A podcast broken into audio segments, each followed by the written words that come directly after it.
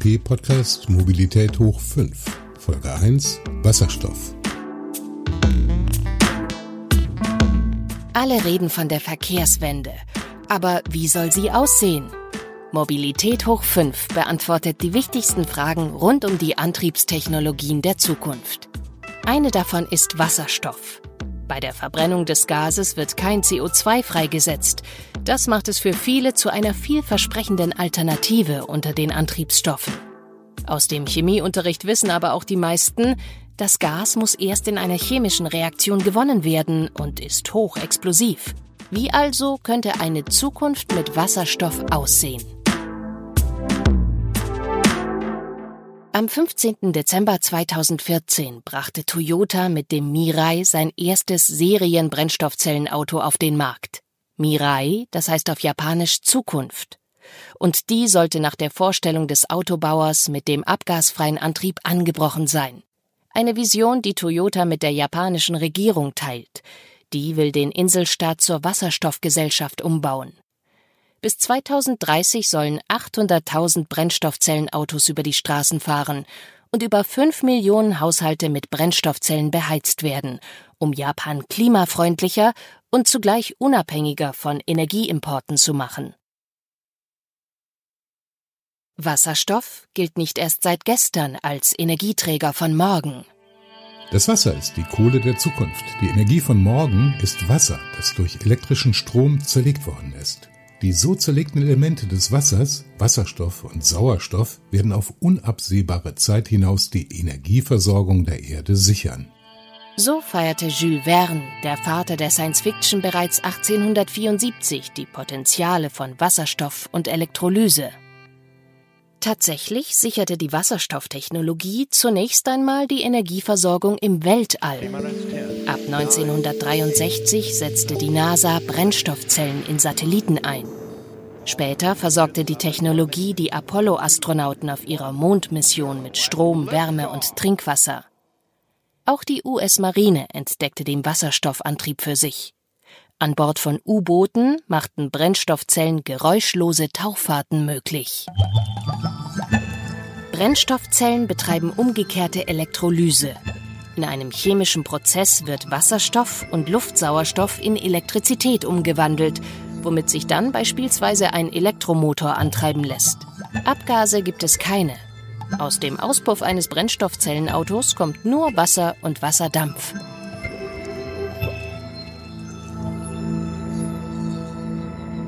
Wasserstofffahrzeuge machen also Elektromobilität mit anderen Mitteln. Ihr Vorteil gegenüber reinen Stromern. Sie sollen schon heute weiter fahren und das auch zur kalten Jahreszeit, in der bei Batteriefahrzeugen die Reichweite schmilzt. Und ist der Tank leer, kann er in drei bis fünf Minuten wieder gefüllt werden, also fast so schnell wie bei einem Fahrzeug mit Verbrennungsmotor. Das klingt nach einer glasklaren Angelegenheit. Für den Automobilexperten Stefan Bratzel ist die Brennstoffzelle trotzdem kein Königsweg zu einer nachhaltigeren Mobilität, zumindest im Pkw-Bereich. Kurzfristig hilft das Thema Wasserstoff-Brennstoffzelle nicht, weil die Kosten für die Brennstoffzelle noch viel zu hoch sind, sagt der Direktor des Center of Automotive Management in Bergisch Gladbach. Tatsächlich haben bislang nur Hyundai, Toyota, Honda und Mercedes zusammengerechnet fünf Wasserstoffmodelle auf dem Markt, und die kosten jeweils ab 70.000 Euro. Der hohe Preis, die geringe Auswahl und eine bislang übersichtliche Wasserstofftankstelleninfrastruktur schlagen sich auch in den Verkaufszahlen nieder. Unter den fast 48 Millionen Autos auf deutschen Straßen waren im Januar 2020 immerhin rund 130.000 reine Elektroautos und 100.000 Plug-in-Hybride, aber gerade einmal 507 Wasserstoffautos.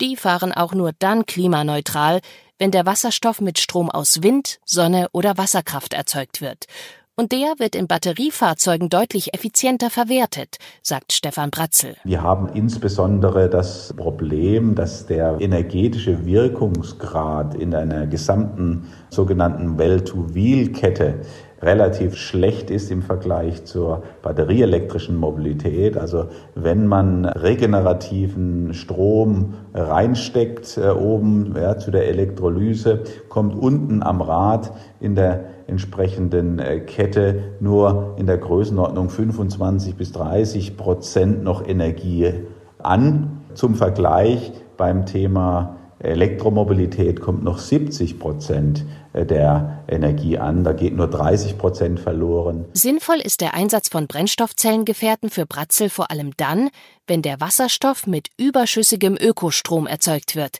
also mit Energie, die heute verloren geht, wenn an windreichen Tagen die Anlagen abgeschaltet werden, weil der Strom aktuell nicht gebraucht wird. Dann wäre der niedrigere Wirkungsgrad schließlich egal. Aber auch darüber hinaus kann Wasserstoff für den Automobilexperten eine wichtige Rolle im Verkehr übernehmen. Nun, ich glaube, dass das Thema Wasserstoff, Brennstoffzelle mittel- und langfristig, äh, insbesondere bei schweren Fahrzeugen, LKWs und Bussen und gegebenenfalls bei Pkw auf der Langstrecke eine Bedeutung äh, gewinnen äh, kann. Wenn schwere Lasten über lange Strecken transportiert werden müssen, stoßen Akkufahrzeuge bislang an ihre Grenzen. Denn das hohe Gewicht heutiger Batterien drückt auf die Reichweite, die Ladekapazität und die Kosten. Autobauer wie Toyota, Hyundai und Mercedes arbeiten daher an wasserstoffbetriebenen Brummis. Auch Zulieferer Bosch tüftelt mit dem Startup Nikola an einem 40-Tonner mit Brennstoffzelle. Bis Jahresende will Hyundai 50 Wasserstoff-Lkw in der Schweiz auf die Straße bringen. 2023 sollen dann insgesamt 1000 Brennstoffzellenbrummis durch das Alpenland fahren und mit einer Tankfüllung rund 400 Kilometer bewältigen. Auch in Deutschland kommt die Brennstoffzelle langsam in Fahrt, vor allem im Nah- und im Regionalverkehr. In Darmstadt fährt seit 2019 ein Wasserstoffbus im Linienverkehr. Wuppertal hat im Januar seinen ersten H2-Bus erhalten, neun weitere sollen im Frühjahr folgen. Und auch für die Schiene verheißt die Brennstoffzelle eine umweltfreundliche Alternative. Zwischen Cuxhaven und Buxtehude ist seit September 2018 der erste Wasserstoffzug der Welt unterwegs. Die Blaue Bahn hat eine Reichweite von 1000 Kilometern und ist in 15 Minuten aufgetankt. Nach erfolgreichem Probelauf haben die Verkehrsbetriebe 14 weitere Züge bestellt. Und immer mehr Verkehrsbetriebe springen auf den Wasserstoffzug auf. Im Main-Taunus-Kreis wie in Brandenburg sollen sie Dieselloks auf Strecken ersetzen, wo sich der Betrieb von Oberleitungen nicht rechnet. Geht alles nach Plan, wird auch auf der Ruhrtalstrecke in Nordrhein-Westfalen ein Wasserstoffzug Passagiere emissionsfrei transportieren. Station macht der Zug dann auch am Forschungszentrum Jülich. Hier arbeitet Rüdiger Eichel an effizienteren und günstigeren Elektrolyseuren und Brennstoffzellen. Im Rahmen des Copernicus-Projekts P2X erforscht der Physiker gemeinsam mit Wissenschaftlern anderer Institute und diversen Unternehmen, wie man grünen Wasserstoff künftig wirtschaftlich produzieren kann. Eine wichtige Stellschraube sind hier die hohen Kosten für die Herstellung der Elektrolyseapparate. Hier kommen äh, Edelmetalle zur Verwendung, Iridium zum Beispiel, die es eigentlich nur sehr selten gibt und die dementsprechend teuer sind. Erklärt der Leiter des Instituts für Energie- und Klimaforschung die Problemlage. Eichels Münchner Kollegen im Copernicus-Projekt machten sich daher daran, den Edelmetallanteil der Geräte zu reduzieren. Und da ist wirklich gelungen, einen neuen Elektrolyseur zu entwickeln, der mit einem Zehntel des Iridiums auskommt aber sogar noch eine etwas bessere Performance hat. Und mit höherer Nachfrage und steigenden Stückzahlen würden die Kosten für die Elektrolyseapparate dann auch automatisch weiter sinken. Für den ökonomisch sinnvollen Betrieb müssen wir die Produktionskosten für Elektrolyseure etwa halbieren. Das ist allerdings eine Zahl, die absolut erreichbar ist. Schließlich werden Elektrolyseure und Brennstoffzellen bislang in kleiner Stückzahl und quasi in Handarbeit hergestellt. Mit wachsender Nachfrage ließen sich diese Verfahren zunehmend automatisieren, so Eichel. Sodass schon allein durch das großskalige Herstellen von Elektrolyseuren eine signifikante Kostenersparnis zu erwarten ist. Autobauer Toyota rechnet seinerseits mit solchen Skalierungseffekten. Ab diesem Jahr wollen die Japaner die Produktion ihres Wasserstoffautos Mirai von 3000 auf 30.000 Einheiten hochfahren und mittelfristig deutlich günstigere Brennstoffzellengefährte anbieten. Auch die Energieeffizienz der Elektrolyseapparate könne künftig verbessert werden, stellt Physiker Eichel in Aussicht, indem man sie etwa mit der Abwärme aus Industrieanlagen versorgt. Das wird eine der wichtigen Aufgaben für die Zukunft sein, sich intelligente Szenarien zu überlegen, eine Infrastruktur neu aufzubauen, zu designen und genau diese Synergieeffekte auszuschöpfen. Ein weiteres Projekt der Forscher, die Wasserstofflogistik zu verbessern. Denn das leichteste Element unseres Sonnensystems braucht enormen Druck oder extrem niedrige Temperaturen, damit man es gut transportieren kann. Das ist kompliziert, kostspielig und erfordert viel Energie. Eine mögliche Lösung für Rüdiger Eichel heißt LOHC. Das steht für Liquid Organic Hydrogen Carriers, organische Lösungen, an die der Wasserstoff chemisch gebunden wird. Dann wird er so handhabbar wie heute Benzin. Das ist eine sehr einfache und sichere Art, Wasserstoff zu transportieren. Also dass wir auch über eine vollkommen neue Art der Wasserstofflogistik nachdenken können. Man kann traditionelle Verteilmöglichkeiten beibehalten. Also man kann mit Tanklastwagen oder mit Tankschiffen beispielsweise kann man Wasserstoff zum Verbraucher hin transportieren. Zudem könnten vorhandene Erdgasleitungen umgewidmet werden, um künftig große Mengen Wasserstoff unkompliziert zu transportieren.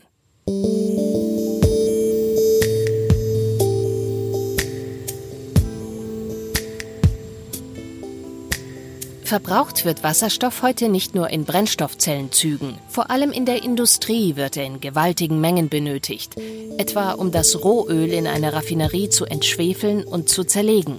Bisher wird er dazu mittels Dampfreformierung aus fossilen Quellen wie Erdgas erzeugt, ist also nicht CO2-neutral.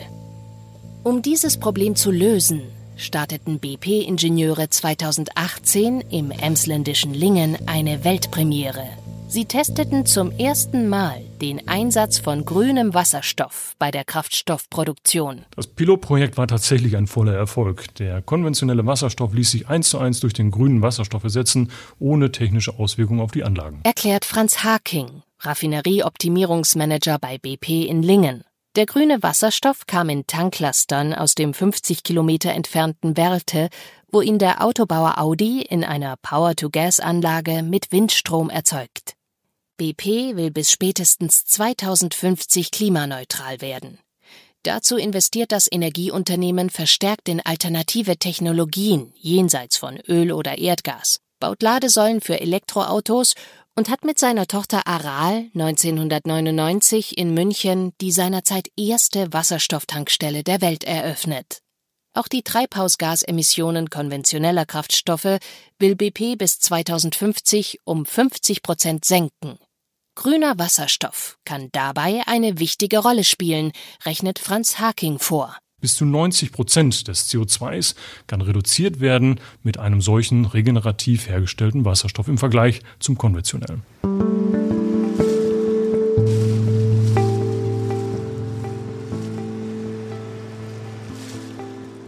Auch in der Stahlindustrie gilt grüner Wasserstoff als großer Hoffnungsträger. Die verursacht heute 7% der weltweiten CO2-Emissionen. Ersetzt man den in der Stahlproduktion verfeuerten Kohlekoks mit grünem Wasserstoff, könnten diese Emissionen deutlich gesenkt werden. Technisch wäre das bereits möglich, aber grüner Wasserstoff ist bislang nur in kleinen Mengen zu haben. Doch das soll sich ändern. Hamburg plant den Bau einer Power-to-Gas-Anlage mit 100 Megawatt. Im emsländischen Lingen soll eine Anlage mit 105 Megawatt entstehen.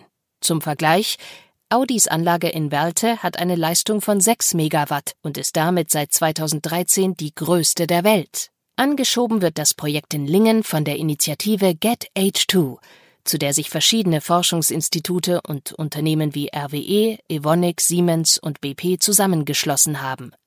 Franz Haking von BP. Die Randbedingungen sind ideal in dieser Region. Über die HGÜ-Leitung ist der Windstrom aus den Nordsee-Windparks verfügbar.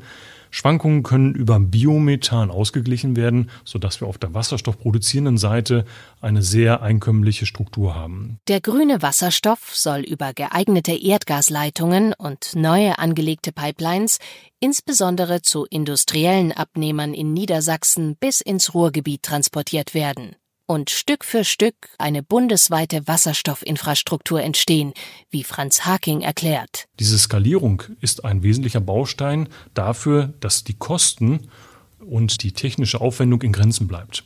Nimmt man diese Leitung, die über 120 Kilometer durch Nord- und Mitteldeutschland geht, so verbindet man mindestens zwei Raffinerien, man verbindet mehrere Verbraucher und Produzenten, man nimmt den Strom da ab, wo er wirklich zur Verfügung steht und kann den Wasserstoff da nutzen, wo er in dem Moment gebraucht wird.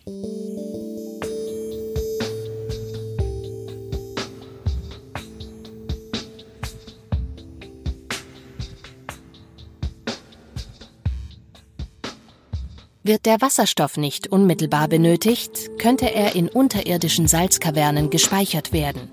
Wenn der Wind nicht weht und die Sonne nicht scheint, lässt er sich dann über Gasturbinen wieder in Strom umwandeln. In Verkehr und Industrie soll er einerseits fossile Ressourcen direkt ersetzen.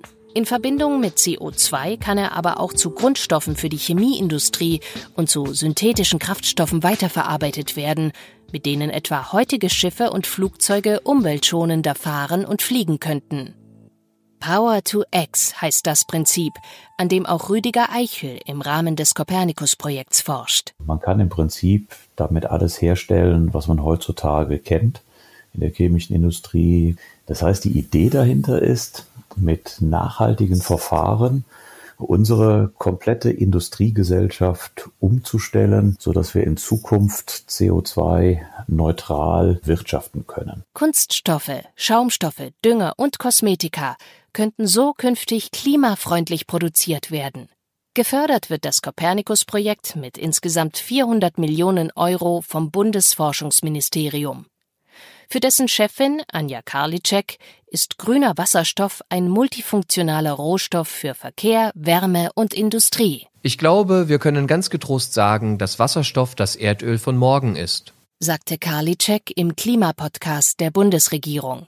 Bundeswirtschaftsminister Peter Altmaier arbeitet seinerseits an einer nationalen Wasserstoffstrategie. Das ambitionierte Ziel Deutschland soll zum internationalen Vorreiter bei grünem Wasserstoff und zum Weltmarktführer für Wasserstofftechnologien werden. Dazu werden bis 2026 weitere 1,4 Milliarden für die Forschungsförderung zur Verfügung gestellt. Weitere 600 Millionen Euro fließen an die Reallabore der Energiewende, die den Technologietransfer von der Forschung über die Anwendung anschieben sollen. Parallel soll die nötige Tankstelleninfrastruktur mit 3,4 Milliarden Euro gefördert werden. Für den Kauf von Wasserstoffautos, Nutzfahrzeugen und alternativen Bussen sind Zuschüsse von insgesamt 3 Milliarden Euro eingeplant. Zentrale Zielmarke 20 Prozent des in Deutschland verbrauchten Wasserstoffs sollen bis 2030 grün sein. Dazu sind Elektrolyseure mit 3 bis 5 Gigawatt geplant. Damit das gelingt, müssten aber auch regulatorische Weichen umgestellt werden, ist der Bundesrat überzeugt. Konkret fordern die Länder eine schnelle und ambitioniertere Umsetzung der Renewable Energy Directive der EU in deutsches Recht. Die sogenannte RED II legt fest, dass Kraftstoffe bis 2030 14 Prozent erneuerbare Energien enthalten müssen, also etwa synthetische Treibstoffe auf Basis von grünem Wasserstoff. Aus Sicht des Bundesrats reicht das nicht aus. Statt 14 sollten mindestens 20 Prozent Erneuerbare in Kraftstoffen anvisiert werden. Nur so würden Elektrolysekapazitäten für die Umwandlung erneuerbaren Stroms in Wasserstoff entstehen, sagt der brandenburgische Wirtschaftsminister Jörg Steinbach. Damit grüner Wasserstoff wirtschaftlich produziert werden kann, sollten Power-to-Gas-Anlagen zudem künftig von der EEG-Umlage befreit werden, fordert BP-Experte Franz Haking. Geschieht dies nicht, und wir bleiben dabei, wird es sehr, sehr schwer, Investitionen in Millionenhöhe in Deutschland zu etablieren und damit auch den grünen Wasserstoff technisch verfügbar zu machen. Aber wo soll künftig der ganze Ökostrom herkommen, um Verkehr und Industrie mit grünem Wasserstoff zu versorgen? Die Mengen an Energien, die wir brauchen, werden wir nicht allein in Deutschland oder in Europa herstellen können. Und in diesem Zusammenhang wollen wir neue Partnerschaften mit Afrika aufbauen. Sagt Bundesforschungsministerin Karliczek. Auch für Physiker Eichel sind Energieimporte ein sinnvoller Weg. Nicht zuletzt aus Kostengründen. Die Kosten zur Erzeugung mittels erneuerbarer sind mittlerweile die günstigsten Kosten, die man sich in der Energiewirtschaft vorstellen kann.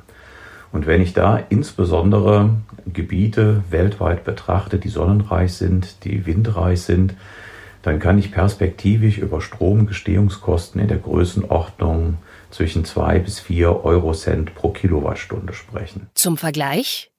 In Deutschland kostet der Strom aus freistehenden Solaranlagen nach Zahlen des Fraunhofer Instituts zwischen vier und sieben Cent pro Kilowattstunde und ist damit bereits billiger als der günstigste konventionelle Strom aus Braunkohle. In sonnenreichen Gebieten wie Südspanien kann den Forschern zufolge Solarstrom schon heute für drei bis vier Cent pro Kilowattstunde produziert werden.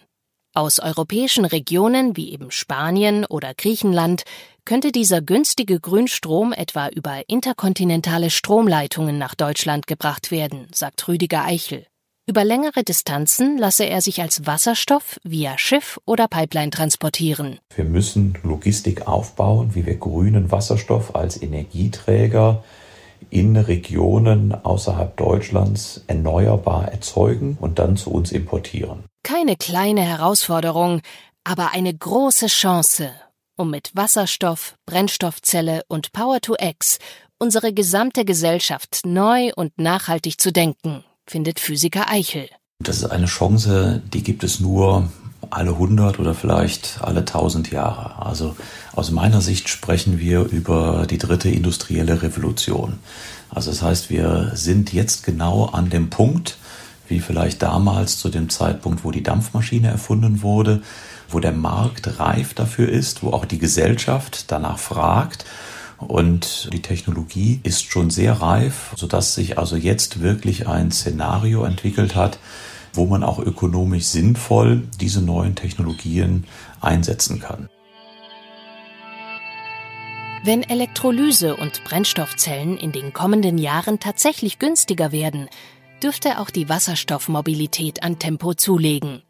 Rund 250 Jahre nach Jules Verne könnte das leichteste Element unseres Universums sein großes Versprechen dann endlich einlösen.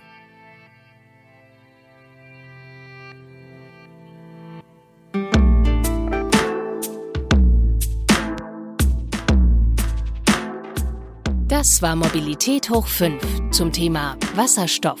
Eine sichere Alternative beim nächsten Mal stellen wir die Frage, warum beim Thema Verkehrswende so häufig über Elektromobilität gesprochen wird. Wir möchten herausfinden, was E-Mobility wirklich kann. Mobilität hoch 5 wurde im Auftrag von BP vom Zeitstudio produziert und von der Tempus Corporate GmbH technisch realisiert. Redaktion und Recherche hatte Tobias Lennartz. Gesprochen hat Andrea Hussack.